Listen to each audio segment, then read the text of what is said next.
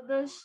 Uh, é um prazer estarmos aqui, uh, dando continuidade uh, no terceiro dia ao nosso seminário Memória e Futuro, 200 anos da independência do Brasil, realizado pelo Instituto Histórico Geográfico Brasileiro, com o patrocínio e apoio da Fundação Alexandre Guzmão e também o apoio da Academia Portuguesa de História. Nossa mesa pela manhã, ela se intitula Conexões Atlânticas, uh, e nós teremos como uh, participantes a professora Mônica Lima, o professor José Maia Bezerra Barreto e a professora Crislaine Alfagari. nós vamos dar início né, com a professora Mônica Lima, que é doutora em História pela Universidade Federal Fluminense, com estágio doutoral na École des Hautes Études en Sciences Sociales, em Paris. É, ela é professora do Instituto de História da Universidade Federal do Estado do Rio de Janeiro, da área de História da África, e é coordenadora do Laboratório de Estudos Africanos. Ela vai nos apresentar uma comunicação intitulada Devereis unir-vos ao Brasil, Angola e a independência do Brasil. Obrigada, Mônica. A palavra é sua. Olá, olá, bom dia. Bom dia, é um prazer enorme estar aqui. E essa não é uma frase de formalidade, eu estou aqui nessa mesa com pessoas que eu admiro. É, e no caso específico da professora Lúcia Bastos, com quem eu compartilho algumas décadas né, de trajetória próxima, é, e reitero sempre né, a inspiração que ela representa na minha vida profissional e nas minhas escolhas profissionais, sobretudo. É, não posso deixar de falar isso uma vez mais, ela sabe, ainda que talvez encabule, mas é, eu gostaria de dar esse, começar com esse toque pessoal, né? Já que as apresentações se referiram à minha trajetória acadêmica mais formal, a minha atuação no LEAFRICA, nesse laboratório de estudos africanos da UFRJ, e que eu coordeno e onde, enfim, eu encontro inspiração, ideias para as pesquisas sobre as relações entre África e Brasil, e sobre África é, que se encontram no núcleo central né, dos meus estudos é, ao longo de uma vida profissional. E também Crislaine Afagali, colega da área de África, igualmente membro aí da, da, dos espaços em comum, né, de, de associação de estudos africanos, de GT de História da África, que vai estar aqui conosco, e o Zé Maia Bezerra Neto, que eu acompanho os trabalhos escritos e vou ter a maior alegria de, de estar próximo, né? Nesse novo sentido de estar próximo que nós temos hoje, além de todos os outros participantes, integrantes das instituições que fazem parte desse evento. Bem, é, falou-se aí do, né, do título da, da minha apresentação, Devei-vos unir-vos ao Brasil, ou seja, essa era uma questão, né, que não era uma questão pequena, para aqueles que estavam é, em territórios incluídos no Império Português, é, quando da independência do, do país. E não apenas no momento da independência, mas em momentos prévios e posteriores. E é sobre essas histórias que eu vou falar, mas para falar dessas histórias, não, não há como reiterar para a maioria, né, ou é, lembrar para alguns o que, que era esse Brasil, né? O que, que era esse Brasil em relação ao continente africano e essa África em relação ao Brasil no momento da independência. Nunca é demais dizer né, que esse é o país com a maior população escravizada das Américas, né? Esse era o país com a maior população escravizada das Américas. Seguramente todos os palestrantes se referiram, né? Ou direto ou indiretamente a esse dado, mas vale a pena lembrar no específico dessa minha comunicação. E essa população, essa maior população escravizada das Américas incluía muitos africanos, muitos, muitos africanos. O tráfico era constante e os portos brasileiros constituíram o maior, mais importante destino de africanos escravizados da história do mundo.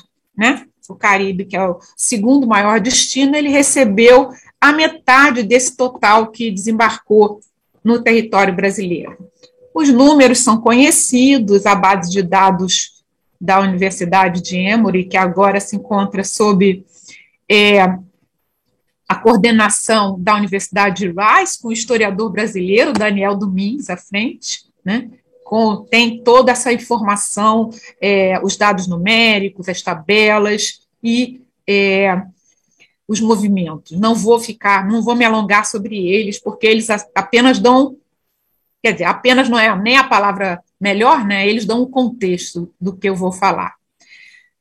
Vou lembrar também que os tratados anteriores à independência, de 1810, com a Inglaterra, é, os tratados do Congresso de Viena, assinado por Portugal no Congresso de Viena, né, reiteraram o compromisso de que o, o compromisso brasileiro, né, é, de combate ao tráfico atlântico de africanos escravizados. No caso, esses dois tratados do próprio é, da própria coroa portuguesa. Né? Em 1810, no Rio de Janeiro, atendendo a, a uma série de compromissos é, que tiveram relação direta com o apoio inglês para a vinda para o Brasil, e de 1815, da participação portuguesa no Congresso de Viena, que não apenas delimitou né, é, a área, a, a, abrangida pelo, pelo, pelo, pelo tráfico é, português, né, abaixo do Equador, como também o compromisso em que é, esse, esse comércio atlântico de africanos escravizados sob bandeira portuguesa ocorresse em portos em que houvesse controle português. Também entra nesse rol de, de compromissos e, e, e, medidas legais o Alvará de 1813, que limita o número de escravizados por navio relativo à tonelada, enfim, toda uma série de compromissos é, que foram assumidos prévios né, à, à independência pela coroa portuguesa, relativos especificamente ao combate ao tráfico atlântico de africanos escravizados, mais do que ao combate, o compromisso e ir realizando a, é, o término dessa atividade em portos brasileiros. Após 1822, né, é, o que havia constado desses tratados anteriores à independência é, passa a constar da pauta de, de negociações da, da, da, do Brasil, né, recém-independente, com a Inglaterra. Era fundamental o reconhecimento, e entre os, os principais pontos dessa pauta de negociações estava a abolição do tráfico e é, todo o, o, encaminhamento do seu término em território brasileiro. Né? Em 1823, José Bonifácio informou a Chamberlain que ia manter os tratados anteriores. Em 26, ao tratado firmando compromisso com o fim da atividade, né, a partir de três anos contados a partir da contados, né, desde a ratificação do, do acordo desse acordo pelo governo inglês, o que é, levou a, a, finalmente a lei de 31. Né? O que, que a gente tem paralelamente a essas medidas legais? Vou começar é, numa cronologia é, do, do mais adiantado para o menos adiantado, né, no tempo. Em 26, a partir de 26, a gente tem um crescimento da entrada de africanos trazidos cativos ao Brasil, um incremento fortíssimo do tráfico. A partir do, de 1822 esse tráfico aumenta exponencialmente, né? É, entre 26 e 1830, em 1826 e 1830, tem uma média de 43 mil africanos escravizados entrando por ano no porto do Rio de Janeiro, só olhando essa cidade aqui, a capital é, do Império. E, se, e, e, esse tráfico do Rio de Janeiro já representou nessa década de, de 20 cerca de 70% do total, em média, do total de africanos escravizados trazidos ao Brasil. Essas cifras são sempre é, digamos assim, podem ser sempre modificadas no seu número exato ou na sua proximidade, porém elas nos dão essa ideia do, desse grande, da importância enorme do tráfico atlântico de africanos escravizados e da escravidão nas relações do Brasil com o mundo e nas relações internas a esse país. Ou seja, não se pode pensar nesse no Brasil, nesse período, sem ter como vamos dizer, tem que ter essa questão central sempre é, atravessando outros contextos e episódios e relações. Evidentemente que é, havia outros contextos e outros episódios que não dos quais poderiam não participar diretamente africanos escravizados ou libertos ou seus descendentes diretos em situação ou não de cativeiro, porém essas a intensidade a frequência dessas relações marcam a história brasileira. Né? Nos anos que imediatamente precedem a declaração de independência, há contatos e visitas de uma série de representantes de soberanos, chefes africanos, e a gente tem o dado, que é explicado até mesmo pelos tratados, que a região Congo-Angola, África Central Atlântica, ela vai se tornando a mais importante área é, nesses embarques de cativos trazidos ao Brasil. Né? Para termos uma ideia, já na década de 10, é, a partir de 1811 12, oito em cada dez dos navios que traziam cativos vinham, eram originados em portos da região Congo-Angola. Na década de 20, no imediato pós-independência, há um aumento nos embarques nas regiões ao norte de Luanda, os portos ao norte de Luanda, Ambris e Cabinda em especial. O que, que a gente tem com essa grande conjuntura? Né? A gente tem conexões intensas, frequentes, é, e essas conexões faziam com que, para além da fundamental, né, desse, desse é, do fundamental presença desses africanos trazidos ao Brasil, escravizados para o país, para a história atlântica, para o mundo, nós temos também uma circulação de ideias, de publicações, de pessoas, ou seja, evidentemente, junto com esses africanos escravizados, neles próprios, uma série de ideias, uma série de é, conhecimentos, uma série de visões de mundo, né, eram trazidas nessas pessoas que, que nada poderiam nada podiam trazer a não ser evidentemente né sua força de espírito e essa e esse todos esses esses saberes e, e, e concepções de mundo mas no fora do, do, dos porões né fora dos infectos porões desse infame comércio outras ideias pessoas publicações andavam lado a lado né é, ao infame comércio nesse mundo atlântico. Esse mundo atlântico que, é, nessas ideias, nessa, nesse transporte de ideias, de, de publicações, livros, vai fomentar os desejos de separação é, de Portugal. Não apenas no Brasil, mas também do lado de lá do Atlântico em 1823, em Luanda, né, um grande é, levante registrado né, na, nos documentos. É, vários soldados brasileiros são envolvidos nessa rebelião. Esse relato é enviado a José Bonifácio de Andrade Silva, né, e pelo ex-frade, comerciante português e convicto defensor da independência do Brasil, Antônio Joaquim de Macedo. E esse é um episódio que é descrito, refletindo a tensão entre partidários da União de Angola ao Brasil independente e adeptos da manutenção do Império Português. Né? No ano anterior, em 22, dois deputados de Angola eleitos para as Cortes Gerais da nação portuguesa resolveram não assumir seus mandatos em Lisboa e permanecer no Rio de Janeiro num manifesto aos habitantes de Angola e Benguela, um dos deputados, Eusébio de Queiroz, expõe seus argumentos. Aspas, o Brasil, que já foi como vós colônia, há de mais sinceramente abraçar-vos como irmão que Portugal, que até agora vos olhou sempre como vis escravos. Também em 22, a junta do governo provisório de Benguela, presidida por Domingos Pereira Diniz, né, um rico comerciante negro originário daquelas terras, publica na Gazeta do Rio vários ofícios a solicitar a união de Benguela ao Brasil. Né? A intensidade dessas relações comerciais, culturais e familiares entre Brasil e Angola vão explicar é, essas iniciativas. E a monarquia portuguesa reagiu com dureza, né, tanto à agitação provocada em Angola quanto a ocorrida em Benguela, e os envolvidos no complô, em sua maioria brasileiros e angolanos, quase todos negros ou mestiços, são presos ou expulsos da colônia.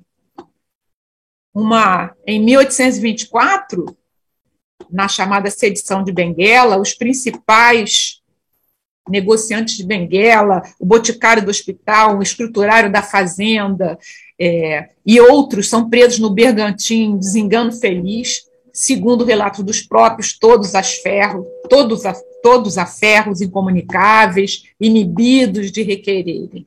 Né? Esses, é, esses, essas tentativas de sedição, apesar de fracassadas, né, deixou raízes é, em Angola. Um dos descendentes do brasileiro Francisco Ferreira Gomes, sobre o qual eu vou falar, que é preso no, no, um dos comerciantes, que é um dos comerciantes preso no, no Bergantim Desengano Feliz, não deram sossego às autoridades coloniais, né? Bem mais tarde, para a gente ver essa marca disso no tempo, no final daquele século, jornais dirigidos por negros e mestiços em Luanda apresentariam os acontecimentos dos anos 20 como marco zero da luta contra a presença portuguesa em Angola. Né? O Farol do Povo felicitou em 1884 os irmãos brasileiros pelo aniversário da sua independência. Bom, e quem era esse Francisco Ferreira Gomes, um desses brasileiros presos na sedição de Benguela, e o que é, traz a sua história de tão especial que, que mereça aqui nossa atenção? Vale dizer que a trajetória de Francisco Ferreira Gomes foi muito bem estudada junto com o seu clã por Roquinaldo do Amaral Ferreira, em artigo publicado. É, essa, essa minha apresentação, como sempre se dá nas apresentações né, no nosso campo, ela deve a outros trabalhos, esse de Roquinaldo Amaral Ferreira é um deles, os trabalhos de Gilberto Guizelin são outros trabalhos importantes para essa temática, assim como a tese de doutorado de Maria Cristina Portela Ribeiro. Então, esses trabalhos compõem, entre outros, evidentemente, já lá atrás, né, mais atrás no tempo, José Honório Rodrigues já mencionara é, esses eventos. Mas o que traz a trajetória do Francisco Ferreira Gomes a, a, a esse destaque? Bom, Francisco Ferreira Gomes, além de ter sido um dos envolvidos na sedição de Benguela para unir-se ao Brasil na independência, ele era um homem negro natural do Rio de Janeiro, que havia sido degradado em Benguela desde o início do século XIX. Ele seria integrante, quando desse degredo, né, do Batalhão dos Henriques, um batalhão de homens negros e pardos do Império Português. Francisco Ferreira Gomes, uma vez exilado em Benguela, ele se casa com Dona Florinda Josefa Gaspar, a filha do Soba do Dom Grande Benguela. E esse, esse casal passou a atuar como sócio comercial, mantendo negócios em regiões próximas a Benguela, como Dobigande, a Catumbela. Né? Ou seja, Francisco Ferreira Gomes, em Benguela, estabeleceu importantes alianças locais, né, realizando esse casamento é, com Dona Florinda. Ele tem filhos e ele batiza crianças de outras famílias africanas na região onde ele está, o que denota é, a capilaridade de relações que ele vai construindo nesse período.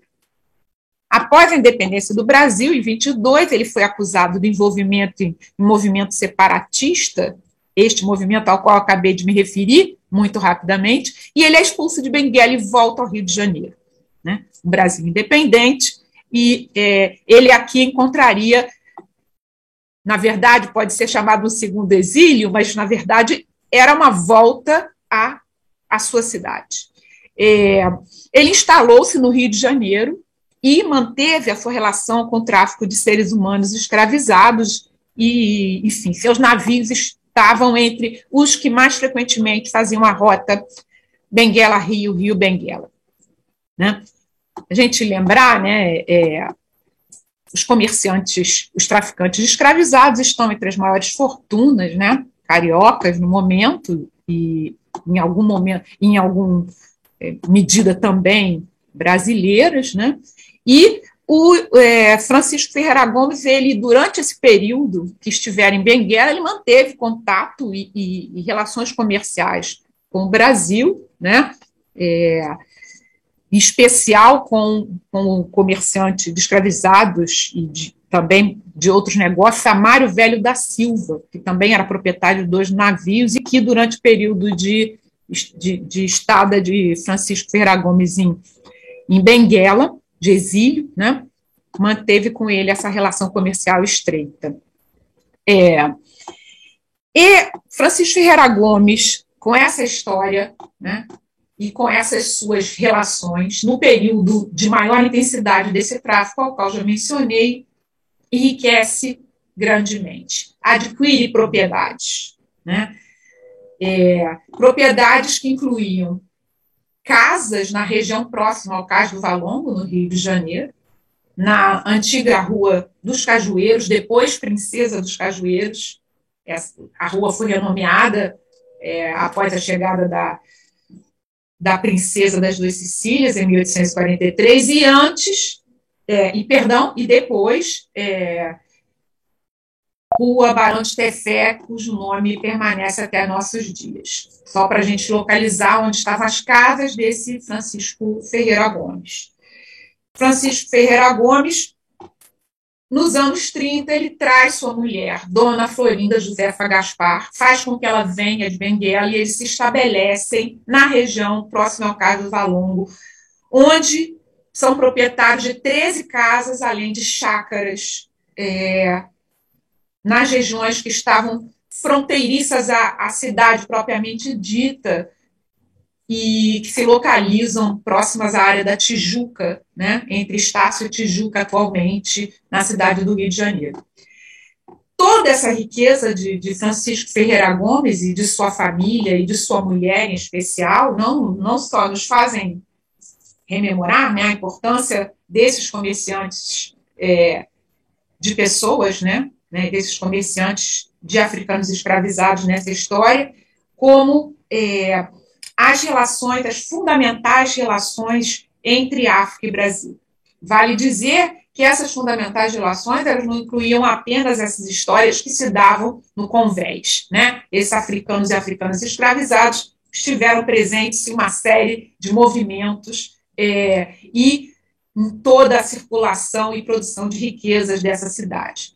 Mas vale lembrar que duas pessoas negras, ele, um homem negro uma longa história já de circulação entre as elites né, locais, as elites comerciais, e Dona Florinda Gaspar, sua esposa, né, que ela, uma africana de Benguela, circulava pelas ruas da cidade do Rio de Janeiro, essa maior cidade escravista que se tem notícia é, no, em território brasileiro, essa, afro, essa grande cidade afroatlântica, se, se, circulava por essas ruas da cidade com seu séquito, né?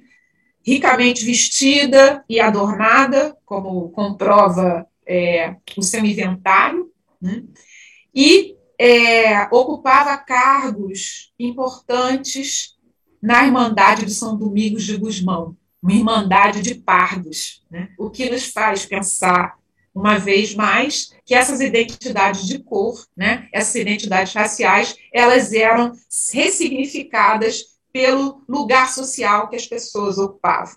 Dona Florinda Josefa Gaspar, africana de Benguela, é, ainda que não constassem nos seus registros a cor, por todo dos indícios, era uma mulher negra, ou como é, não diriam os registros de época, mas o olhar de hoje, consideraria uma mulher preta com todas as suas circunstâncias. E é, a presença desses desses personagens na história do Brasil, da cidade e das relações com o continente africano e com o processo de independência, só nos fazem né, reiterar é, a força das ideias que circulavam por todos os os corpos e, e tipos sociais que compunham essas margens do Atlântico. Esse, essa família Ferreira Gomes manteve, né, é, até meados né, do século XIX, estreitas relações de um e outro lado do Atlântico, com seus representantes, com entes familiares habitando ambas as margens. E isso traz, para além, evidentemente, né, do, do, do nosso conhecimento da capilaridade né, e da, é, das redes formadas pelo infame comércio e, e da importância desse, dessa própria atividade no quadro é, da economia brasileira do período, nos faz pensar que é, junto com essas, com essas redes de relações, uma série de informações, de comportamentos, de produtos, de formas de exercício do poder também circulava. É, a família de Dona Florinda não era a única aqui no Rio de Janeiro com essas características, mas com segurança era um espaço de intensa circulação de pessoas negras em diferentes lugares Há uma relação ainda muito grande né, nessas questões, e eu acho que especialmente esses casos, nessas né, questões de Angola né, e a independência, eh, são muito importantes. É, como a Mônica colocou, é, é, ela diz que não é ela fala constrangimento, ao contrário, para mim é um orgulho né, dizer que eu fui professora dela no colégio de aplicação da UERJ, muita honra. Né? Ah, eu me sinto, eu acho que ao longo da minha trajetória, tanto o trabalho no colégio de aplicação, no início da minha carreira, quanto no colégio Pedro II, foram pontos fundamentais na minha vida. Né? E uh, até porque uma vez, há muitos e muitos anos atrás, né, deve ter mais de 30 anos, eu, de, eu me deparei também com estudar independência, com umas coisinhas de Angola, escrevi uma coisa muito pequenininha, mas naquela época a gente não tinha metade, nem a metade, nem 10% das possibilidades das fontes que nós temos hoje, e que se enriquece com os trabalhos de Mônica, ah, com os trabalhos do Roquinaldo, da, da, da a ex-antiga orientanda dela, que agora esqueci o nome, uh, que defendeu há pouco uma tese de doutorado. Cristina Portela, Cristina, é, Cristina Portela. Cristina Portela e tantos outros, né? Então, muito obrigada. Eu vou passar agora a palavra ao professor uh, José Maia Bezerra Neto, né, que é doutor em História pela PUC, mestre em História pela Unicamp, e hoje é professor associado da Faculdade de História do Programa de Pós-Graduação História Social da Amazônia na Universidade Federal do Pará. É bolsista pesquisador do CNPq e vice-presidente do Instituto Histórico e Geográfico do Pará é, o professor José Maia vai nos falar sobre o tráfico e a escravidão na Amazônia no contexto da independência, uma perspectiva atlântica. Então, professor José Maia, muito obrigada. É, bons dias, estão me escutando? Então, ótimo, obrigado. É, inicialmente, eu quero agradecer o convite né, do Instituto Histórico Geográfico Brasileiro, da Fundação Alexandre Guzmão, né, para estarmos participando aqui desse evento. Né, esse convite chegou através do Instituto Histórico Brasileiro para o Instituto Histórico Geográfico do Pará. A professora Naida Virgulino, presidente, nos consultou se poderíamos participar e com muita honra aceitamos aqui o convite para estar aqui, ainda mais nessa atividade, né, privilégio estar aqui na companhia das professoras, pesquisadoras, escutando aqui, aprendendo, né? trabalhos que eu já conheço, algumas pessoas estou conhecendo agora virtualmente, mas os seus trabalhos já veio, conheço já faz algum tempo, inclusive discuto nos meus cursos né, com meus alunos. Então, é uma, uma satisfação enorme estar aqui. Né?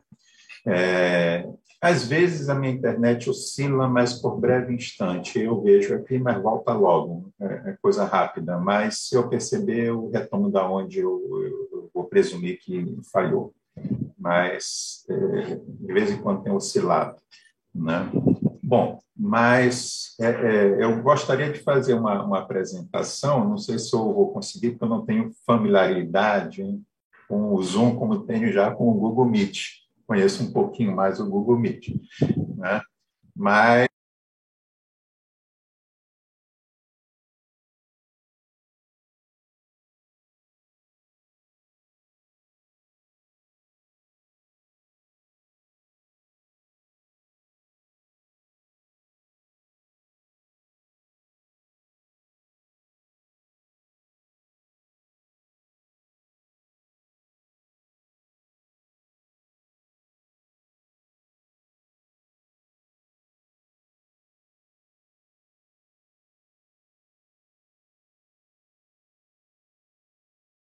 Beleza, Conexões Atlânticas, é, após a fala da professora Mônica, que me ajuda também a pensar essas questões aqui, o tráfico e a escravidão na Amazônia no contexto da independência, uma perspectiva atlântica.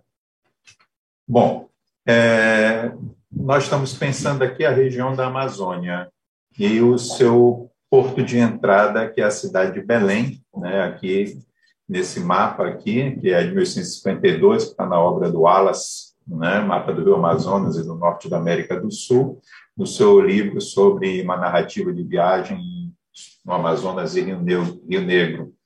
E aonde está aqui aparecendo o Pará, né, logo na foz do Rio Amazonas, é a cidade de Belém. É, Explique-se, Márcios, ainda no navio, quando da chegada a Belém, em 25 de julho de 1819, assim definiram a capital paraense, no seu casario asseado, a catedral e o palácio, por entre o verde escuro dos cacauzeiros e a orla de resplandecente verde de numerosas ilhas. Era Belém, então, nos anos 20, essa imagem aqui já é de 1860, eu trago do, do, do, litoral de Belém, portanto, algum tempo depois, que está na obra do é o desenho de Taylor, né? Então, a obra do, do Biar, que é foi um outro viajante, isso mostra para nós essa cidade que é uma cidade, ainda que não banhada diretamente pelo Atlântico, mas pelo, por um lado pelo Rio Pará e por outro lado pela Baía de Guajará, mas é uma cidade que, se, que, que é a porta né, da Amazônia para o Atlântico. Né? É, Belém, então, está entre dois mares, o mar de fora, que é o Atlântico, e o mar de dentro, que é o Rio Amazonas. Né? Então, pensar isso para nós é muito importante, pensar essa cidade. E aí eu quero começar também trazendo aqui um relato de um documento no Códice 703 da Secretaria da Presidência da Província, correspondência de diversos com o governo, no Arquivo Público do Pará, temos um documento que trata do caso de Mr. Gray, um negro aprisionado na África e trazido para o Pará como escravo. Ele foi aprisionado em Serra Leoa, é, que aqui fugiu da casa de Fernando José da Silva, seu suposto proprietário, para a casa do Henrique Dicklin, vice-cônsul inglês, a casa do cônsul era, era, era, era do lado da casa do, do, do Fernando José. Então, ele sobe pelo telhado e entra na casa do cônsul pelo telhado. E as pessoas vão perseguir ele e ele vai, vai, vai virar um escândalo, né? porque ele vai jogar as telhas né? em cima do telhado e vai entrar na casa do cônsul. Por que, que ele vai buscar o vice-cônsul? Ele ouviu falar né, que tinham pessoas que falavam inglês né, e eram ingleses naquela casa.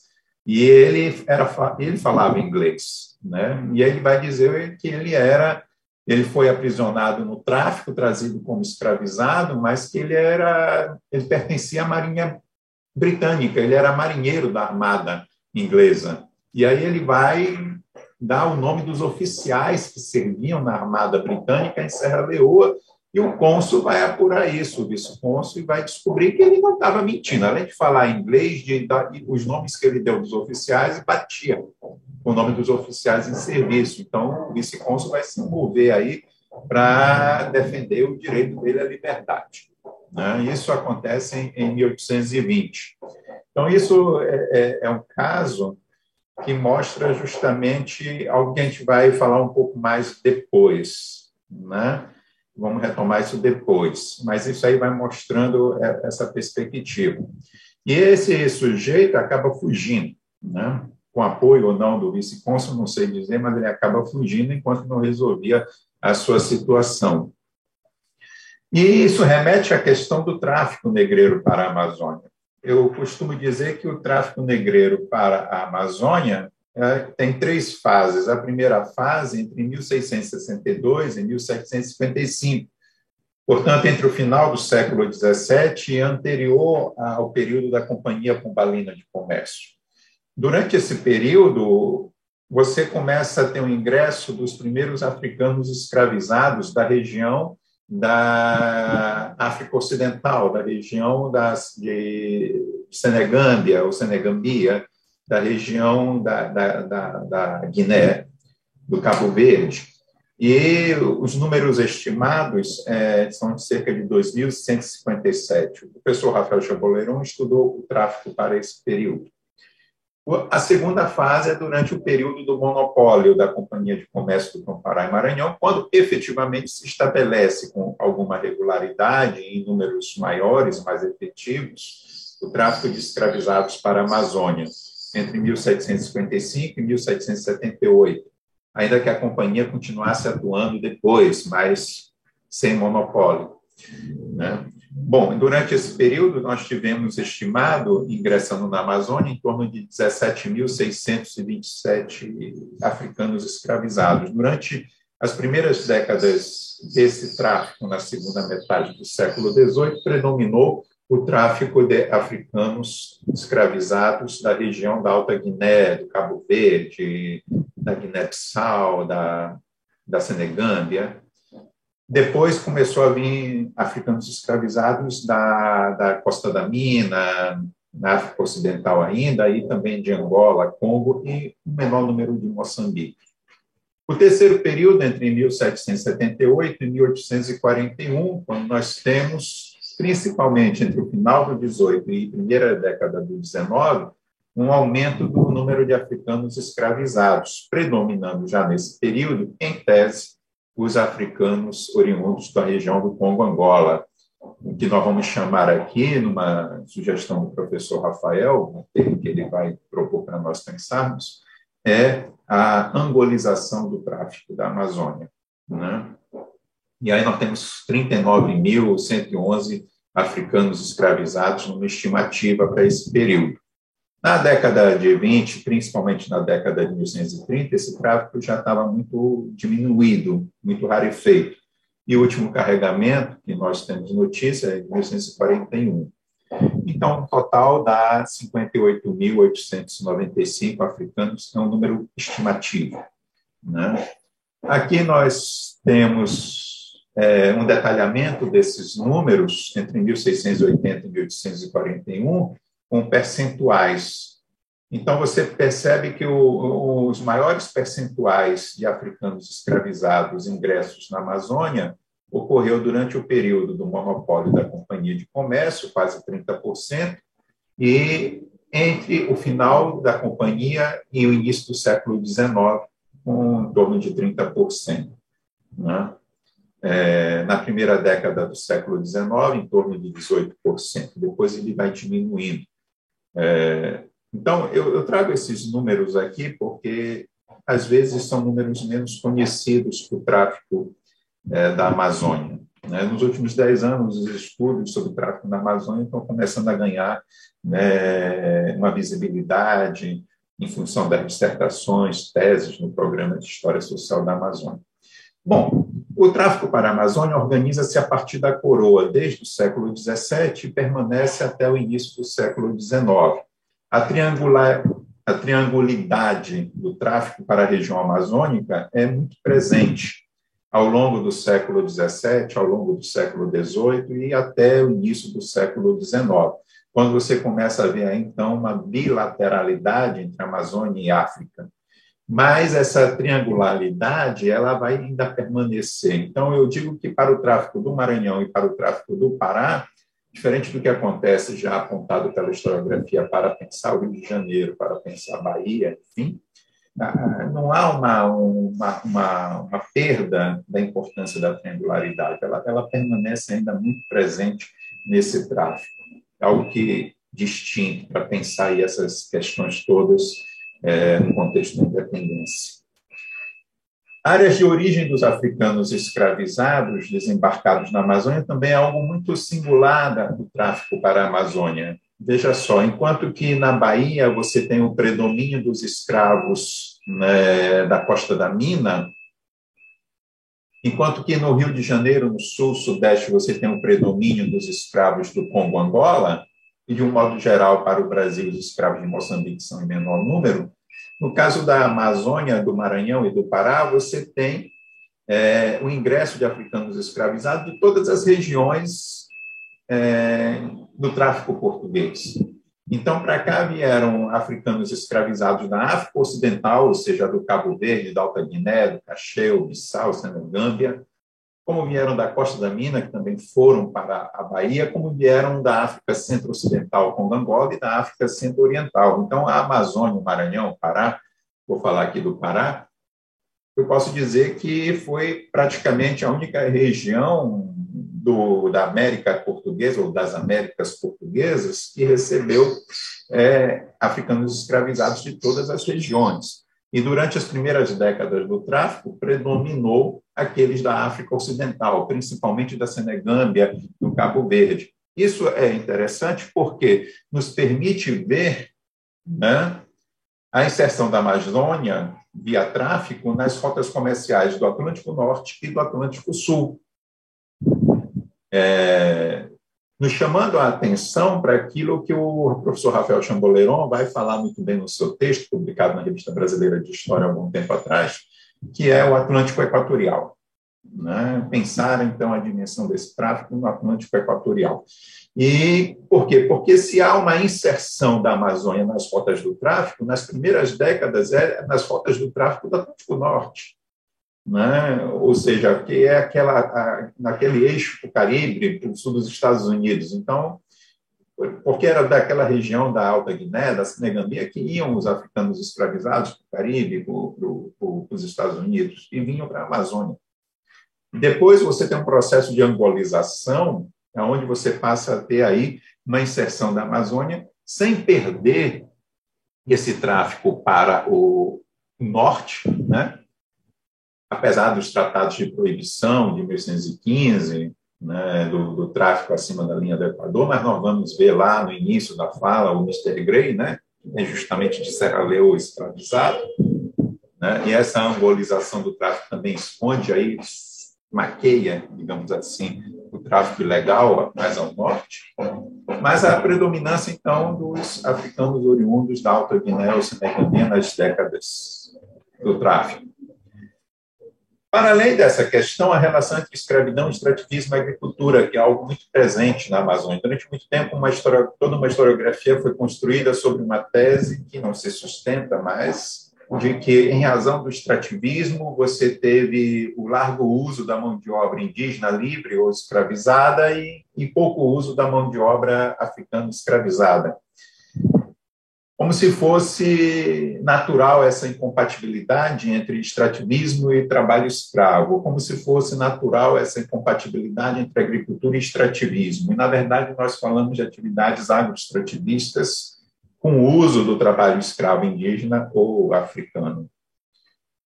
Mas também percebemos aqui a ausência da plantation, naquele sentido mais clássico, que a historiografia vai apontar para outras regiões, e mais uma agricultura escravista de mercado, com certeza. Né? E também a ideia que não se sustenta da transição da escravidão indígena para a africana.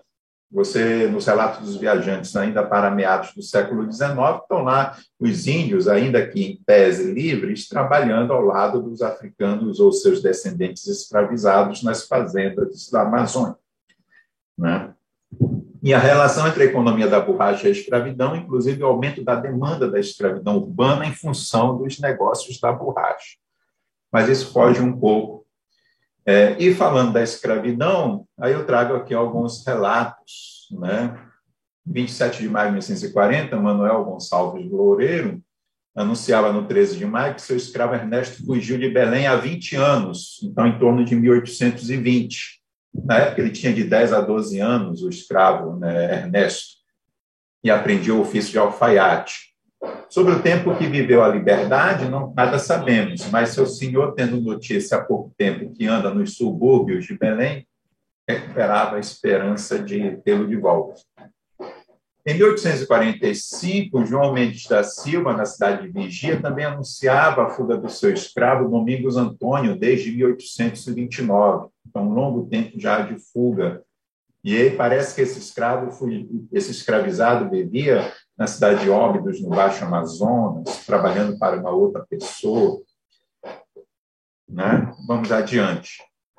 Enfim, no início da década de 1820, segundo o Paulo Muniz, que foi um historiador que escreveu no início do século XX sobre a independência na Amazônia, os escravos, com suas pretensões de liberdade, salientaram-se nas fugas dos senhores e internação pelo interior, havendo sido nesse período um dos empregos da força militar de linha a caça desses escravos fugitivos, né, por várias regiões da Amazônia, inclusive nos mocampos ou quilombos. Ou seja, em 1820, no contexto das lutas da independência, você tem, então, essa questão, é, da, do, parece que do assomo das fugas escravas e quilombos na Amazônia. Na mesma época que Ernesto fugiu de Belém, o general José Maria de Moura, autoridade militar na metrópole portuguesa da Amazônia, dizia que de há muito que nesta cidade de Belém se observa que os negros se apresentam em público e, no particular, com seus senhores, com um certo ar altivo, e falando em carta de alforria que consta, diziam, lhes estava chegando. Né? Eram essas leituras né, que eram feitas. Isso tudo é muito importante quando a gente percebe, para a realidade demográfica de Belém, o peso né, da população escravizada na cidade de Belém em 1820, 22, 23. Em 22, por exemplo, 46% da população de Belém, ou seja, da população urbana, 5.719 pessoas, eram escravizados. Enquanto que os libertos somavam 1.109 e os brancos eram 5.643, se é que todos eram brancos. Né? Ou seja, a maioria da população era negro-mestiça, e a maioria, em 46% pelo menos dessa população, era escravizada. E muitos deles eram africanos ainda, por quê? Porque no final do 18, início do 20, a presença, a taxa de africanidade na população escravizada da Amazônia ainda era muito alta. É, eu peço, como eu não estou conseguindo ver aqui a tela, professora, eu não estou conseguindo ver o chat, então, quando for para concluir, me avise por áudio, por favor, porque eu posso não ler o chat e não quero ultrapassar meu tempo. Me peço esse obséquio. E quando você pensa essa cidade de Belém no contexto da independência, aí o termo que a professora Mônica fala, uma cidade afro-atlântica, é, né, nos ilumina para pensar essa Belém dos anos da década de 1920, se eu penso correto, né, guardando as dimensões aqui de Belém. É, em 1832, o juiz policial de paz da Campina, freguesia de Belém, publicou o seguinte documento: As imediações da cidade e todo o interior se acham infestados de um grande número de escravos fugidos, que sempre houveram, mas agora parece que se tem aumentado. É necessário prender e perseguir os escravos fugidos que ameaçam a segurança pública e particular, porque não há onde afastar um perigo tão grande sem defesa. Ou seja, nesse contexto aí de, de, lutas da independência, já adentrando o chamado período regencial, você vê essa questão. Na década de 30, a, a rebeldia escrava sentou-se durante a cabanagem. E durante a cabanagem, na região da, do Acará, uma região de fazendas com escravos, né? o preto Félix se atesta de quase 400 escravos tomava parte nas lutas da cabanagem. Na zona Bragantina, o preto Cristóvão, escravo do engenho Carapuru, à frente de centenas de escravos e negros livres. Na ilha do Marajó, os quilombolas chefiados pelo Cafuz Coco. No Baixo Amazonas, o preto Belisário, que comandava uma força de 300 rebeldes, em maioria negros, são exemplos da participação dos escravos libertos e de suas lideranças negras, libertas, escravas, no movimento cabano, como nos diz Salles. Né? Cinco minutos, tá? Pois não, obrigado, professora. Então, concluindo, Em 1848, o presidente da província oficiava, já depois de terminada a cabanagem, ao chefe de polícia sobre possíveis agitações políticas por parte dos escravos. Ele dizia então ao, ao chefe de polícia: proceda com a maior severidade a respeito do escravo Bento, procedendo a todas as possíveis diligências e indagações, a ver se pode descobrir se algum plano ou tendência subversiva em relação ao melindroso assunto, em que parece vai tomando parte a escravatura, e principalmente procurar descobrir se há alguns agentes ou emissários estrangeiros que tratem de propagar ideias perigosas entre os escravos. Ele está falando aqui dos ingleses e da questão do tráfico. Finalmente, quando nada se descubra, deve ser o pardo Bento severamente castigado na cadeia entregue ao seu senhor para o mandar imediatamente para alguma das províncias do sul. Terá seu cuidado a maior vigilância sobre a escravatura e sobre certos estrangeiros suspeitos, e previno que, por notícias vindas particularmente no último vapor, as mesmas ideias vão lavrando em várias outras províncias e até na capital do império. Em 48, o presidente da província determinou que o chefe de polícia mandasse recolher a cadeia e imediatamente castigar com 200 açoites o escravo da Fazenda Nacional, José Antônio, por ameaçar com uma faca o negociante Manuel Ribeiro da Silva e proferir palavras subversivas e perigosas nas circunstâncias atuais, devendo o dito escravo, depois de castigado, ser entregue amanhã ao comandante do vapor Pernambuco para seguir no dito vapor para outra província. Que palavras perigosas eram essas? Né? As ideias que vão graçando sobre a escravaria. As palavras subversivas e perigosas ditas por José Antônio foi não tem medo de quem o governava, pois sabia o caminho de Cayena, onde podiam ir buscar. Cayena, em Guiana francesa, onde havia sido abolida a escravidão em 1848. Em 51, o jornal Planeta falava dos clubes de escravos nas ruas da capital paraense, que continuam em vozerias pela tabernas e esquinas das ruas principais da cidade, né? e falando, inclusive, tratando da política do país. Em 54, para fechar, a fuga em grande escala dos escravos, né? que poderiam abalar a segurança pública e a autoridade policial diz: esta planta a desolação por toda parte e o receio em todos os corações, por ser tamanha a quantidade de negros fugidos que se tem a cada instante nos vem acontecer o que aconteceu no Haiti, ou seja, o fantasma do haitianismo. Então, um grande número e espraiamento de mocambos na Amazônia, fungas e o mundo natural amazônico, a floresta, a frugiosidade. Então, essas, essas, essas são as que eu queria apresentar aqui, encerrando a minha fala, desculpe se passou um pouco do tempo, e agradecer aqui a, a oportunidade de trocar algumas ideias. Muito obrigado. Muito obrigada, professor Zé Mar. Ainda tinha mais um minutinho para terminar. Uh, foi perfeito. É, bastante interessante o seu uh, trabalho. Né? Eu acho que eu, eu, pelo menos, aprendi muito com algo que temos pouco conhecimento, né? acho que especialmente os, os mais aqui para baixo, né? Uh, que não são ah, ligados a essa questão, quer dizer, que não estão tão voltados para a questão da escravidão e do que acontece na Amazônia, no Pará, eu acho que é um, foi um, uma verdadeira aula. Né? Então, muito obrigada. Uh, eu acho que essa mesa né, é, foi muito importante nessas conexões atlânticas e eu vou passar, então, a palavra à professora Crislaine Alfagari, que uh, é professora do Departamento de História da PUC e tem mestrado e doutorado em História Social na Unicamp. Né? Ela vai ser a debatedora, então eu passo a palavra também 30 minutos para fazer a sua apresentação. Muito obrigada. Eu que agradeço, eu agradeço a oportunidade de estar aqui nessa manhã e conhecer nomes da historiografia que eu conheço apenas como referências. Então, agradeço muito o acolhido, o convite do Instituto Histórico Geográfico Brasileiro. Esse convite vem de uma parceria que eu desenvolvo com o IHGB.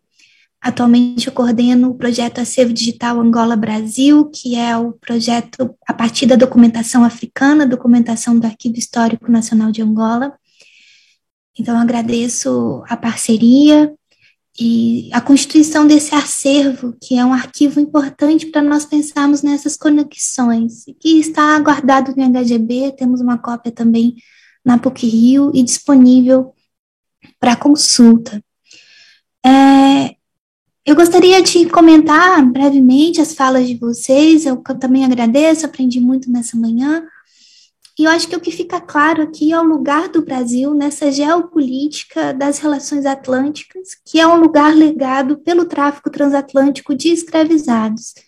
Se nós pensarmos em outras formas de diplomacia, a própria diplomacia política do Reino do Benin, do Dahomey, com o Brasil, né, o envio das famosas embaixadas dahomeanas no Brasil, ao Brasil, logo no início do século XIX, que tinha o objetivo de estreitar laços com as autoridades brasileiras, né, com as coloniais portuguesas, mas com os compradores residentes no Brasil, que tinha interesse de garantir que esse tráfico com o Brasil continuasse, que se continuasse adquirindo escravizados fornecidos pelo Reino do Daomé, que existe aí desde o século XVII até o século XX. Né?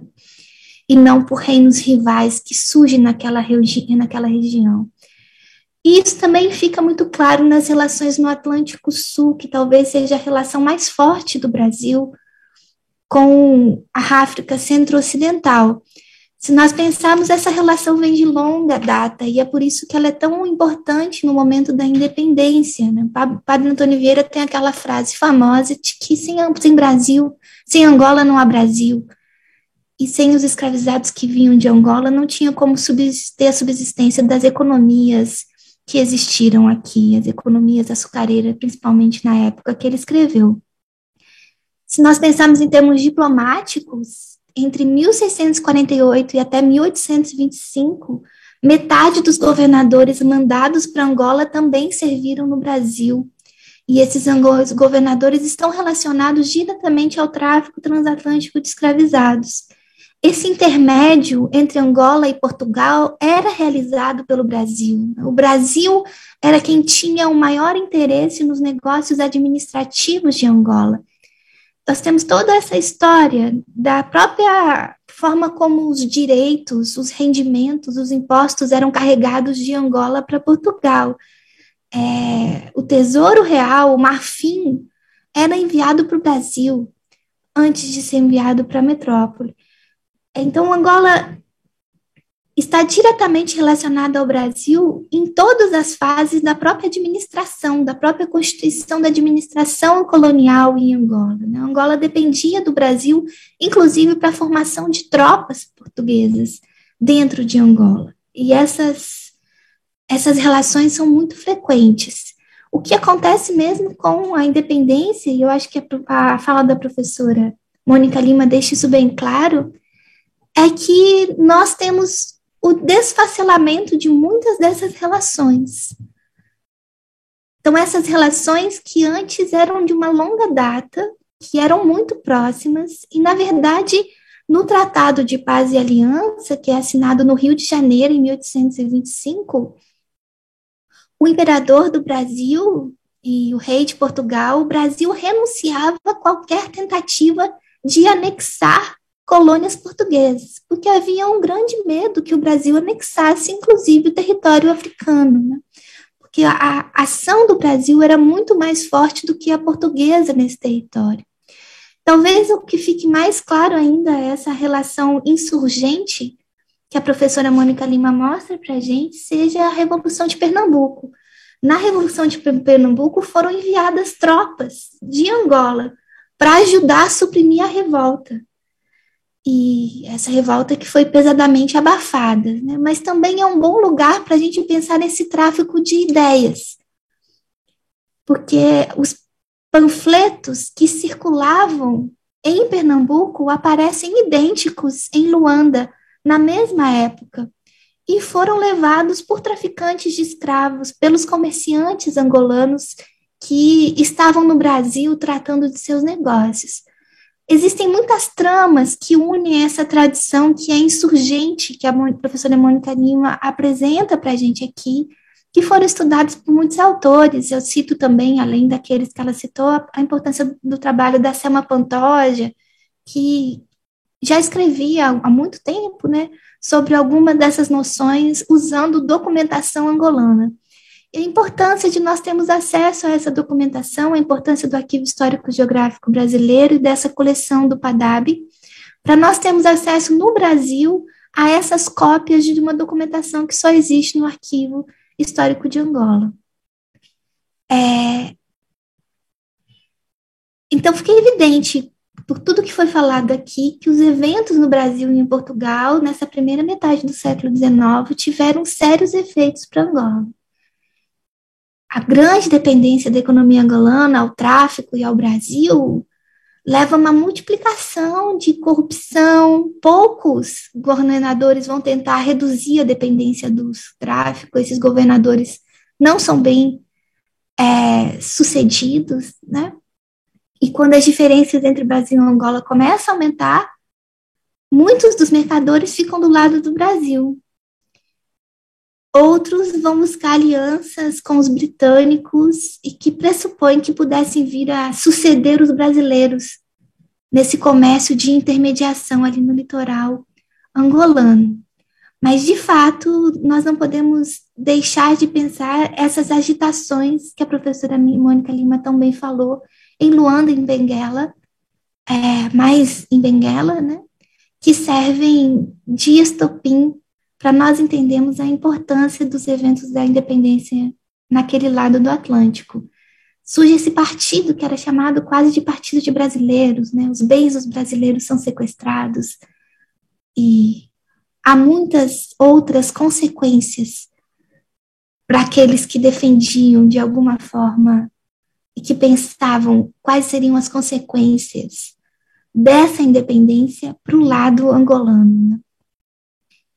É, eu acho que isso fica claro quando chegam em Luanda alguns rumores de um provável ataque do Brasil.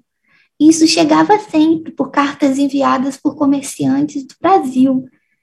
Ah, o medo de que chegassem tropas a Luanda, a Luanda chega, seja de parte do Brasil, seja de parte de Lisboa, né? E em 1826 foi enviada uma carta sobre esse representante do Brasil em Angola. E somente lá no meados do século, essas intenções de união vão ficar completamente abafadas por esse partido brasileiro. Né?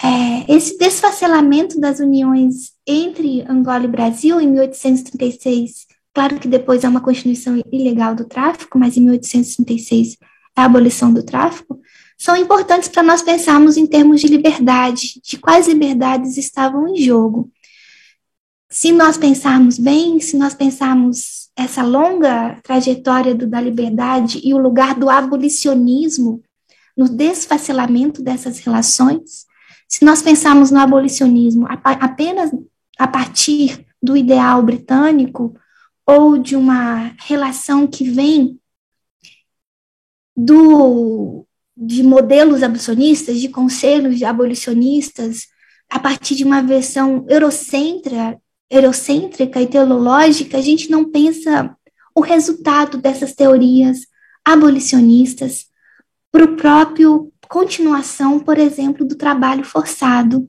em Angola. E é isso que o professor Roquinaldo Ferreira, que foi citado aqui, tem estudado. Ele tem estudado como o ideário abolicionista contribuiu para fundamentar a implantação do trabalho forçado na África de colonização portuguesa. É, então, essa longa história de um movimento abolicionista, para ele, o abolicionismo foi uma das bases de um processo de exploração do trabalho forçado de africanos que ocorre em Angola logo em um período seguinte, né, logo em meados do século XIX. Eu acho que isso nos ajuda a analisar o processo abolicionista e essas ideais de liberdade de uma forma mais ampla, para continuidade de formas análogas à escravidão no continente africano. Então, nós podemos nos afastar um pouco dessas ideias de liberdade que circulavam no Atlântico por um viés eurocêntrico e pensando nas consequências que elas tiveram para o continente africano e principalmente para Angola. Né? Qual que foi a consequência desse processo que começa com as ideias abolicionistas, a defesa do abolicionismo, principalmente pela Inglaterra, para o continente africano? Acho que é muito importante nós pensarmos isso e essas diferentes visões de liberdade que nós podemos ter sobre o Atlântico Sul. Que liberdade política, econômica, mas sobretudo social, era essa. É, pensando um pouco sobre esses movimentos de comunidades de fugitivos, que tão bem explora o professor José Maia, eu fiquei pensando aqui a importância de nós pensarmos na existência de comunidades de fugitivos no continente africano. Porque existe um passado prenhe de possibilidades de análise da formação de mocambos, de quilombos, mas no caso de Angola, de ocilombos, de mutulos, no caso de Moçambique, de mucitos, da África do Sul, de drosters, mas é a ideia de que a resistência à escravidão, por meio de formação de comunidades de fugitivos, começa no continente africano. Né? e que esse passado de resistência pode ter informado a experiência de escravizados que chegaram ao Brasil. Afinal, já existia, né? O século XVII é chamado por uma historiadora que estuda a África Centro-Ocidental, principalmente Angola, a Beatriz Heinzen, de o século dos fugitivos. Então, é um século que tem as guerras angolanas, a destituição dos reinos angolanos, e a formação de comunidades de fugitivos por todos os lados. Tem o Nambo, o Dembo Nambangongo, que era um lugar de refúgio de fugitivos. A Kisama vai ser até o século XX um local de refúgio de fugitivos, a Ensaka de Kassanze. Existem muitos exemplos de que essas comunidades de fugitivos já existiam no continente africano, né? Em São Tomé e Príncipe, desde o início das economias de açúcar, falam dos angolares, e da formação de comunitivos lá. E eu fiquei pensando como essas conexões entre comunidades de fugitivos são importantes para nós entendermos a formação e os ideais de liberdade no Brasil. A, a, a forma de rebelião que você diz, essa, essa tradição rebelde que você aponta, é uma tradição que começa no continente africano. E essas experiências de africanos no Brasil podem estar ou devem estar diretamente informadas por essas experiências pregressas. Né? Eu acho que nos últimos anos, mais do que nunca, nós temos analisado a importância de nós entendermos a experiência dos africanos na diáspora a partir de uma melhor compreensão da história africana. Como que conhecer a história da África torna mais densa a nossa apreensão da vida, e dos ideais políticos e ideológicos daqueles que foram para cá forçosamente enviados. É, e eu, é muito interessante porque o trabalho do professor Roquinaldo Ferreira sobre comunidades de fugitivos mostra que, por exemplo, em 1822, e a partir dessa época, no início do século XIX, há uma incursão maior para o interior de Angola para combater quilombos. Então, ele diz, por exemplo, que mais de 50 soldados foram é, os soldados portugueses e mais de 250 soldados africanos, que era a Guerra Preta, foram mandados para destruir comunidades de fugitivos. Cada um desses soldados receberiam seis réis por escravos que eles conseguissem capturar, por exemplo, né? Então, em 1824 começa falando de outro também, outros quilombos que ainda tinham reservavam espaços para africanos livres. E eram lugares também que soldados fugiam, né? desertores, degredados, fugiam também para essas comunidades de fugitivo. E, e, eu fico pensando como é, essas comunidades, e se nós podemos pensar num Atlântico insurgente, e não apenas nessa liberdade que também está nas comunidades de fugitivos, que você também mostra para gente é, na região do Amazonas. E aí, se nós não temos uma tradição insurgente que começa na África, né, uma resistência por via de formação de comunidades de fugitivos, que é sobretudo africana, e que, segundo, não existem muitos estudos sobre isso, acho que nós precisamos estudar mais como essas comunidades de fugitivos a repressão a elas é maior a partir do século XIX, de 1822, 1824. E aí talvez nós consigamos deslocar essa perspectiva epistemológica, além de entender é, a fuga né, para as regiões de liberdade do Caribe, mas também de entender a fuga e a liberdade numa perspectiva mais abrangente que inclua o continente africano. É, fiquei pensando nisso enquanto você falava e por conta desse convite.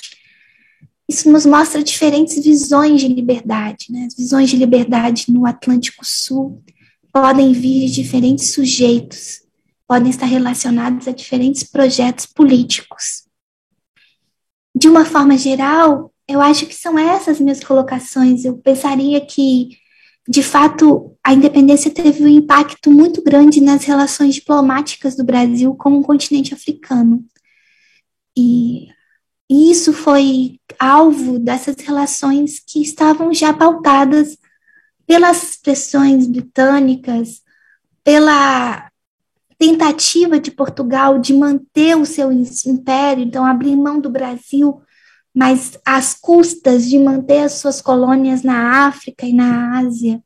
Eu creio que isso é muito importante, né, para a gente entender esse fim de mais de 200 anos de íntimas relações de interdependência, principalmente entre Brasil e Angola, que continua alguns anos depois com o tráfico de escravos, mas que são abortadas né, por esse processo diplomático.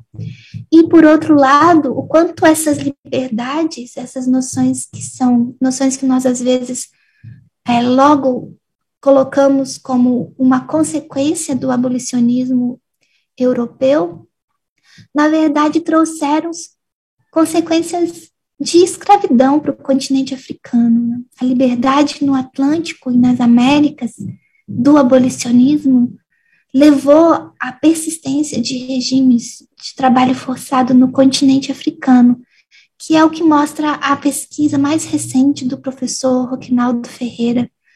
Ele estuda a atuação da Junta de Protetora dos Escravos e Libertos, que é instituída em Angola em 1854, e ele analisa o papel desse órgão na gestão de um processo gradual de passagem da escravidão para a liberdade. Mas nesse processo, nós temos um movimento de refundação do colonialismo português na África. Esse é um contexto posterior à independência do Brasil. Então, essa é uma consequência da independência do Brasil também. O projeto colonial de português de fazer agora Angola uma colônia agrícola, seguindo o modelo brasileiro, vai implicar no esvaziamento de canais por meio dos quais os escravos, os libertos, podiam recorrer contra abusos sofridos e abriu campo para a instituição de um regime de exploração econômica baseado no trabalho forçado naquele, naquela parte do continente africano. Eu acho que essa nova pesquisa do Roquinaldo também é fundamental para nós entendermos essas indas e vindas dos processos de constituição de regimes de liberdade no Atlântico Sul, né? no que nós entendemos por uma liberdade econômica, política e, sobretudo, as suas consequências para o continente africano. Eu acho que é isso que eu tinha preparado aqui na minha fala de comentário e espero que tenham perguntas e questões, ficam as ordens aqui para conversar com vocês. Muito obrigada. Muito obrigada, é, professora Crislaine. É, uh, eu vou passar a palavra novamente para a Mônica e o José Maia, só queria agradecer o comentário com pontos bastante aí uh, significativos, né? Uh, também louvar, quer dizer, acho que o trabalho né, que tem, já está sendo feito há algum tempo né, no IHGB, que você agora está continuando, sobre essa questão da documentação né, de África de Angola. Eu acho que isso é fundamental para os pesquisadores. Né? Quanto mais uh, nós pudermos ter acesso a essas fontes, eu acho que amplia esse conhecimento que é tão fundamental uh, para entendermos né, uh, a formação, uh, podemos dizer, desses Brasis. Né? Como eu coloco, não existe independência, existem independências e não existia um Brasil, até porque ninguém dizia que era brasileiro, né? Você dizia que era paulista, uh, uh, baiano, pernambucano, mas nunca se dizia que era um é, brasileiro em 1822. E acho que esse último ponto que, que é, você comentou sobre essa questão do colonialismo na África por parte de Portugal, né? Isso é uma questão que me chama muito uh, atenção, porque eu, eu, a primeira vez que eu li isso, já vão-se muitos anos, foi na minha época de doutorado, quando eu li um trabalho, um, um jornal do uh, José Liberato Freire de Carvalho, amigo do povo e da nação, né? Uh, que ele escreveu depois do, do movimento de 1820, que ele dizia: para que, que a gente vai mandar tropas para o Brasil? Gastar dinheiro à toa? Não, vamos nos voltar para a África. Né? Então, é isso que você está colocando, vamos.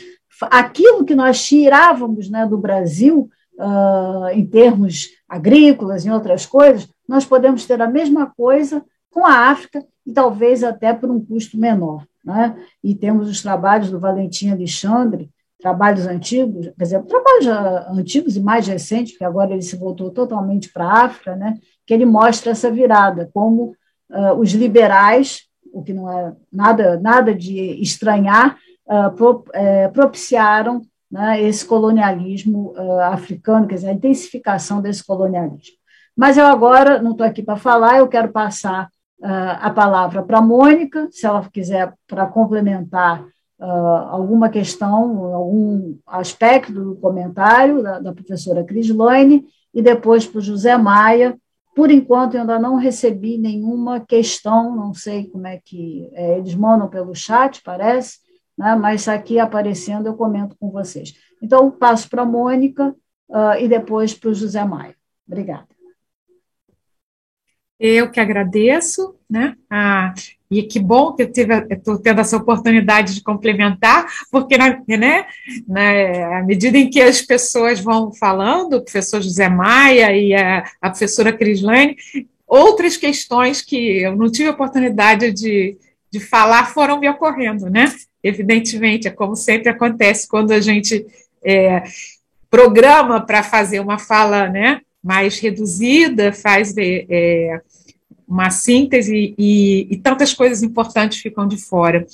E entre as coisas importantes, foi bom, Crislane, lembrar o nome da Selma Pantoja como das autoras, e eu colocaria mais uma outra historiadora brasileira, fundamental para a história é, de Benguela, né, nesse período, que é, é, a professora Mariana Cândido, né, e esse, é, com ela, né, que estou a, aí a buscar, né, escrever a, é, fizemos levar um, um, primeiro texto, né, que vai sair na, proximamente na enciclopédia da Oxford, de pesquisa sobre a história africana, sobre a dona Florinda Josefa Gaspar, né, esposa do Francisco Ferreira Gomes, né, na busca né, de, de, de trazer essa trajetória dessa mulher africana, desses dois lados do Atlântico, uma trajetória que se inicia vamos dizer, mais ativamente no início do século, no princípios do século XIX, que se estende do lado de cá, a partir dos anos 30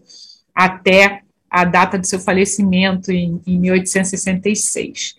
É, gostaria de trazer um trecho de um, de um, de um documento, né, um trecho de uma carta do governador em Angola, Castelo Branco, que é uma, é, é uma carta de setembro de 1824 e, e tem a ver com os tumultos, né, protagonizados pelos ricos comerciantes de, de Luanda e Benguela, sobre os quais rapidamente eu falei aqui. E eu lembrei desse documento ao ouvir a Crislane e, e as suas observações, enfim, trazendo o, o trabalho do, do Roquinaldo do Amaral Ferreira. O que, que diz essa, essa carta? Né? É, nela, o governador afirma: é, tem havido, peraí que eu corri agora aqui, oh meu Deus, correu a, a o documento, eu quero lê-lo com atenção. Tem havido de tempos a esta parte mais desobediência e mais esforço dos sobas e dembos avassalados para resistirem às violências dos capitães mores. E os mesmos pretos dos sertões de governos independentes limítrofes têm conservado menos respeito e atenção às nossas autoridades isto porque não deixaram de pressentir que o poder real se havia enfraquecido, assim como dos governadores com, com a revolução por que passamos. Acham-se principalmente alterados os povos quiçamas da margem esquerda do rio Kwanza. Né? Essa carta é, do governador Nicolau de Abreu Castelo Branco ao Conde de Subserra, é uma carta de 4 de setembro de 1824, que se encontra no Arquivo Histórico Ultramarino, é um dos muitos documentos que vão dar conta de que esse momento também vai produzir uma agitação local, né, é, em que os sobas, os, os, é, os, os chefes dos, dos dembos, e, vão ter que se haver tanto com os levantes da população, quanto eles próprios, sobas e é, chefes vão se insurgir contra as exigências que os representantes do governo português lhes fazia com as autoridades portuguesas. Então essa, isso gera um clima, um clima de insurgência, isso gera um clima que não era novo, né, como lembrou a Crislane, se a gente se nós formos analisar uma linha histórica nessas insurgências, porém que vão se, se, se acirrar nesse momento. Então a gente vai ter que pensar essas duas margens em, em, estreito contato, como também essa presença, da mesma forma que no Brasil né, haverá é, insurgências em torno do, do, do, do, momento da independência posterior à, à, proclamação, enfim, todas as lutas que ocorrem em, em, outras partes do território brasileiro, diferentemente da, da sua da capital, né? É, e isso acontecia também nos territórios em África e de uma forma digna de nota e que, e que tornava a presença de fugas, né, enfim, e, e de desobediências ainda mais frequentes. Gostaria de fazer um, um, um pequeno é, um pequeno esclarecimento, porque quando eu mencionei né, dos deputados é, angolanos, as cortes, né, é, eu falei de Eusébio de Queiroz, e pode ter ficado entendido que era o Eusébio de Queiroz, da lei Eusébio de Queiroz. Então, só para vai dizer, não estou perdida no tempo, ainda que sempre corramos esse risco, né? É o pai, é o pai do Eusébio de Queiroz, da lei de Eusébio de Queiroz, né? Então, o pai de Eusébio de Queiroz, da lei Eusébio de Queiroz, de 1850, da proibição do tráfico, foi esse deputado angolano, ele era angolano, é, que se insurgiu e que decidiu ficar no Rio de Janeiro, né? Para onde ele já havia trazido a sua família, inclusive Eusébio de Queiroz, é, criança, né? É, nesse momento. Então, essa, é, essas famílias, né? Então, então, se a gente observar, e, e esse Eusébio de Queiroz, ele era é, cunhado e, e, primo de primeiro grau, né? Do, do de, de importante é, membro, né, Matoso Câmara de, da, da, da, das, das autoridades portuguesas em Angola, ou seja, essas relações estreitas e que envolviam parentescos, que envolviam relações familiares, né, é, parentescos e, e alianças, né, também vão estar alimentando essas, essas, essas essas rebeldias nas duas margens do Atlântico. Né?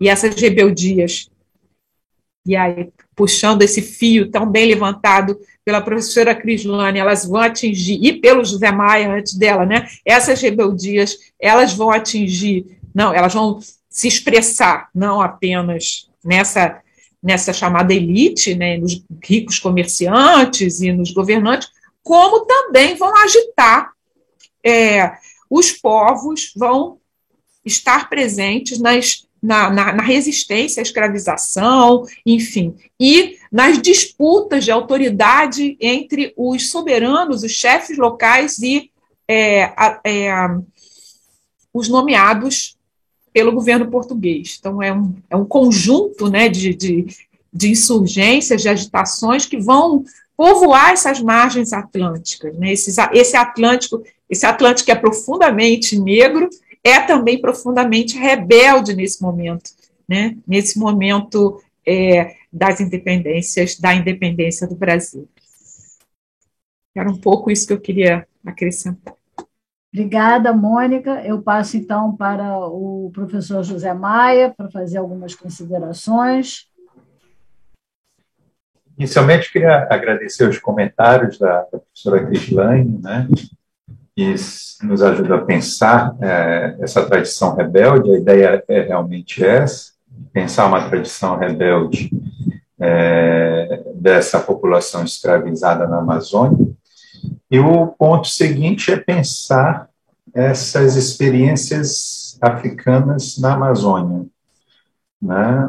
Eu acho que esse é o momento que está chegando na historiografia da Amazônia sobre, a, as, sobre as populações africanas escravizadas na Amazônia. É isso, está chegando o momento de, de, de, dizer, olha, agora a gente já entende o que é mais ou menos essa escravidão, já entende o lugar dela na sociedade, na economia, já entende um pouco é, de onde vieram essas populações escravizadas das regiões da África, já compreende um pouco melhor os seus números, né? Mas como adentrar nesse universo, nesse espaço, e além disso, né? e se perguntar sobre essas experiências é, que nos permita pensar, inclusive, essas tradições rebeldes e de, de liberdade né, na Amazônia a partir de, de, dessa, dessa afinidade, podemos dizer assim. É, considerando, inclusive, que no final do 18, no 19, essa taxa de afinidade na população escravizada era muito alta ainda aqui. Então, pensar eh, essas questões são desafios seguintes, creio, para nós aqui. Ainda estamos indo atrás disso. E ouvindo, e sem dúvida nenhuma, aquilo que nos coloca a professora é fundamental né, para pensar isso. E me lembro que quando os cabanos estavam sendo derrotados, estavam sendo presos a partir de 1836. Muitos deles foram aprisionados é, na coberta defensora, que era um navio-prisão. Né? Tinha a função apenas de manter os cabanos presos. E boa parte deles morriam, entravam vivos e saíam mortos, porque a ideia também havia a denúncia de que a ideia era prender para matar, né? pelas condições da própria do navio prisão. E havia muito, muita tensão, muito, muita, muito protesto com os presos cabanos nesses navios, né, é, na coveta defensora. E a documentação vai dar conta de que lá estavam, inclusive, africanos e escravos que haviam participado, libertos ou escravizados que haviam participado da cabanagem, estavam presos lá aqueles que haviam sido acusados de homicídio, de, de, de, crimes mais graves durante a cabanagem, deveriam ser julgados, não eram devolvidos aos seus senhores. Aqueles que eram considerados de crimes mais leves, eles eram castigados e devolvidos aos seus senhores. Né?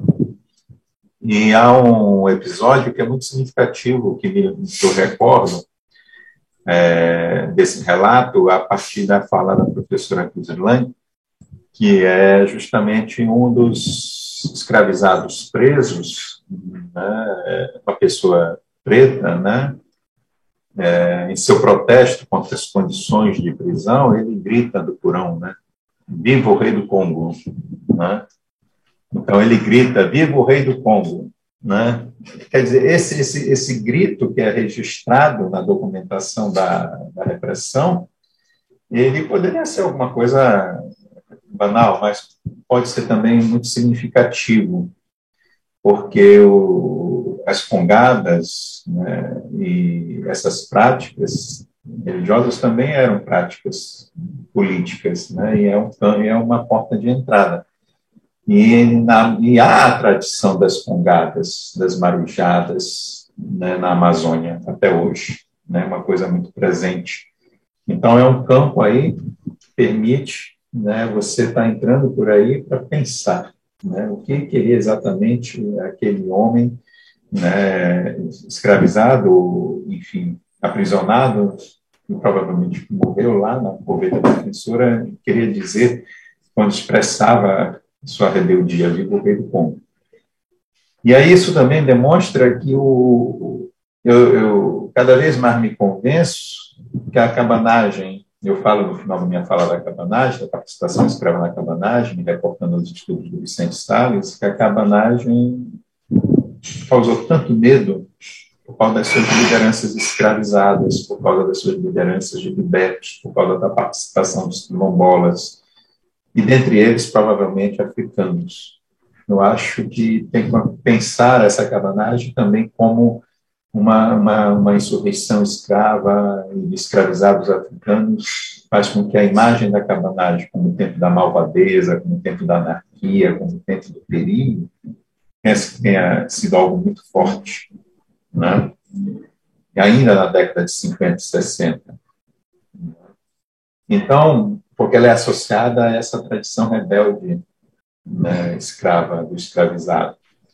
Eu acho que isso, isso, isso é um peso. E, e tem, porque se não seria novidade a participação escrava na cabanagem, isso já está dito há muito tempo, mas é preciso olhar mais de perto isso e entender que essa participação do escravizado rebelde na cabanagem também tem a ver com africanos escravizados ou libertos que participam dessa, dessa cabanagem. É, isso ajuda a entender, então, né, como esse africano vai também se tornando indesejado né, pelas elites locais no contexto pós-cabanagem. Né? Com medo, não apenas um novo Haiti, trazendo essas tradições rebeldes do Caribe, que também são africanas, é, mas trazer também o medo da própria cabanagem, de novas cabanagens, que é algo que assustava essas elites. Né? E, tanto que a cabanagem não se torna uma referência para se pensar a luta pela liberdade no século XIX e no início do século XX. A cabanagem só vai se tornar uma referência para se pensar a luta pela liberdade é, na segunda metade do século XX, na década de 1980, né, na luta contra a ditadura. E vai se buscar a luta do cabano pela liberdade. Então, a professora Magdanite, por exemplo, tem mostrado muito isso nos seus estudos sobre a memória e a história da cabanagem. Né? E eu acho que é importante isso também que a, a professora Crislane traz para nós, pensar esse abolicionismo e a sua associação ao trabalho compulsório. Na verdade, eu, eu acho que não apenas para a experiência angolana, que ela traz a partir dos estudos do professor Ronaldo, mas para outros lugares do continente africano e para outros lugares do próprio Brasil. Ao passo que você está abolindo a escravidão no Brasil, você está reforçando estruturas de trabalho compulsório no Brasil. E a economia da borracha é o exemplo disso. Não há economia da borracha sem trabalho compulsório. Euclides da Cunha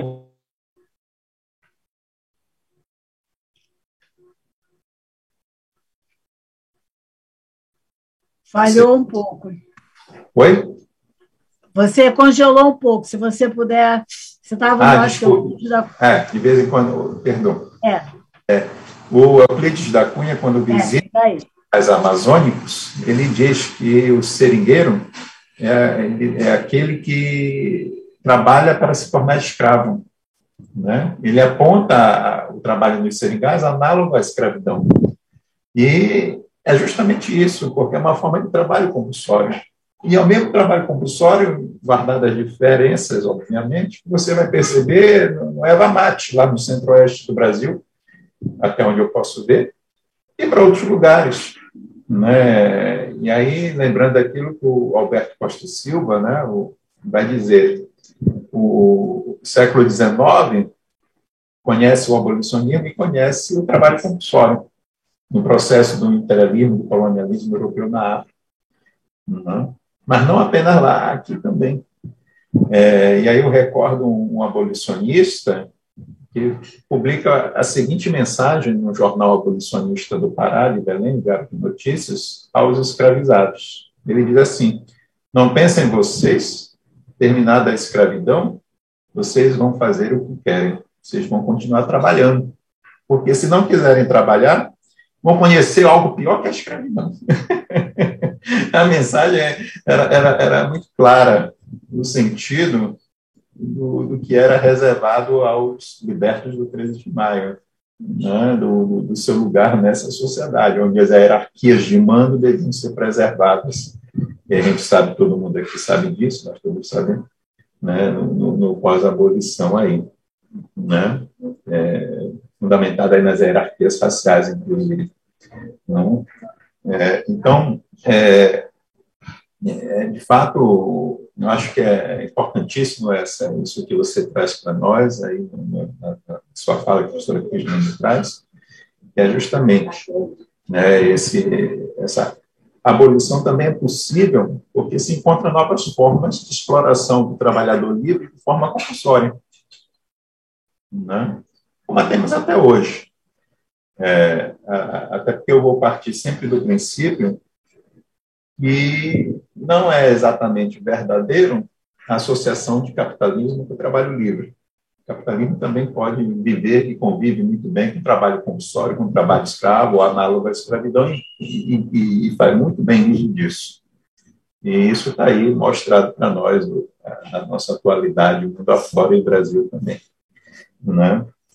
Ou seja, é, enfim, mas não é, mas enfim, eu queria somente comentar isso e dizer que de fato esse é o, no, o nosso nosso desafio na nossa historiografia aqui da Amazônia, trazer mais essas tradições, essas experiências africanas, e não somente de Angola, mas também né, da Senegambia, da Alta Guiné, da Costa da Mina, né? Às vezes a documentação não nos ajuda, mas cada vez mais, por exemplo, cada vez mais nós desconfiamos da presença na Amazônia de africanos escravizados, islamizados, né? muçulmanos, malês.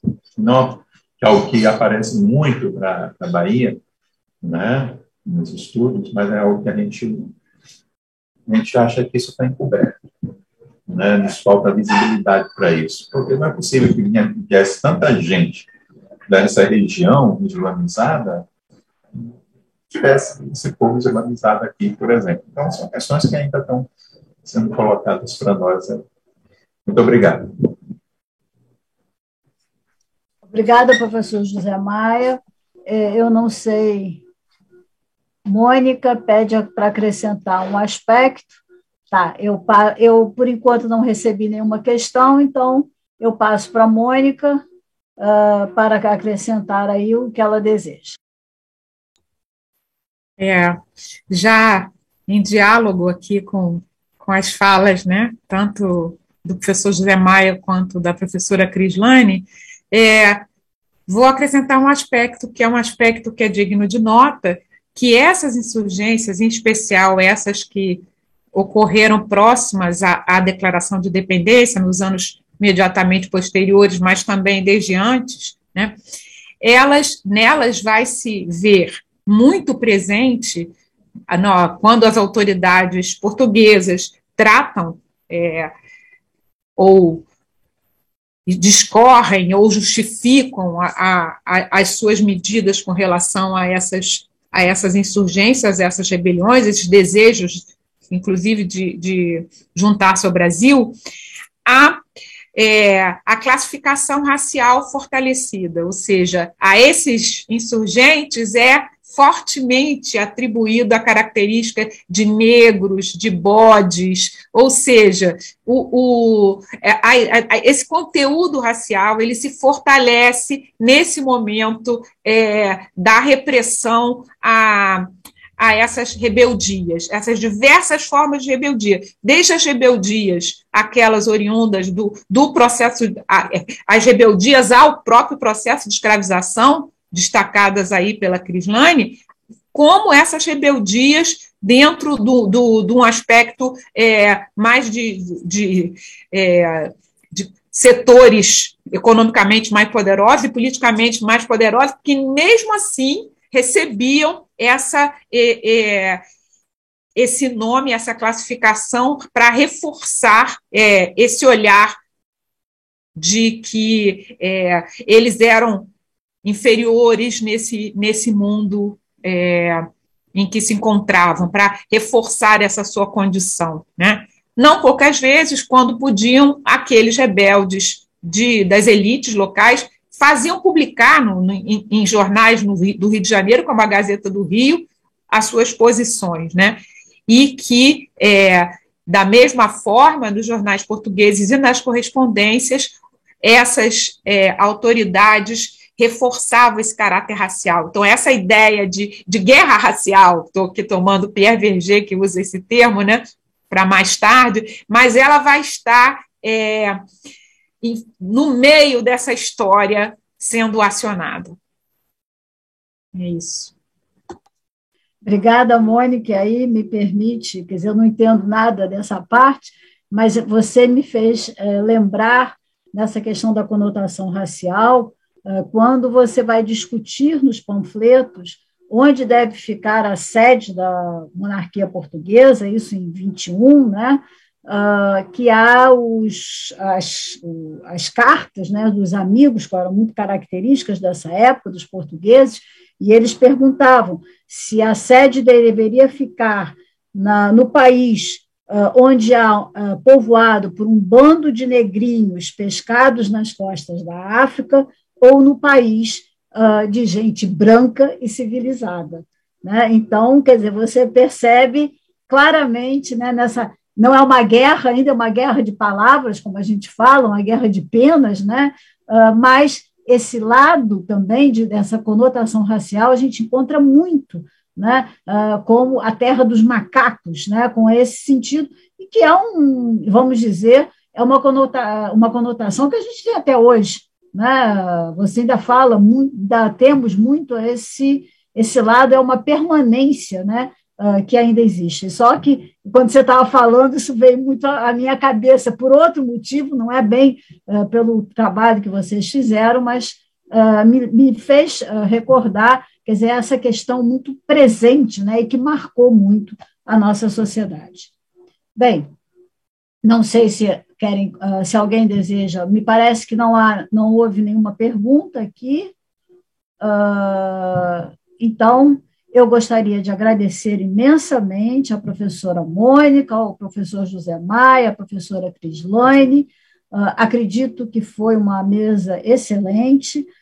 ela trouxe uma contribuição fundamental para o nosso simpósio, né, que buscamos não só a questão uh, do bicentenário, mas são memórias, uh, são as longas né, independências, uh, não nos centramos apenas no, no, período de 1821, 22, né, e para além da proposta dessas conexões atlânticas, nós vimos aí né, um Atlântico rebelde, né, e aprendemos muito uh, sobre eh, justamente não só o papel, a, mas, sobretudo, a ação desses africanos escravizados, e eu acho que é um dado muito importante, é, não só por tudo que, claro, que, que eles marcaram e a, marcam até hoje a nossa sociedade, mas por, por tentar tirar um, um aspecto né, o Zé Maia colocou essa questão da cabanagem só ser repensada lá na época da ditadura, mas nós tivemos, ao longo da historiografia do século XIX, mesmo do início do século XX, aquela ideia né, que nós somos, temos uma história de uma lenda rosada. Né?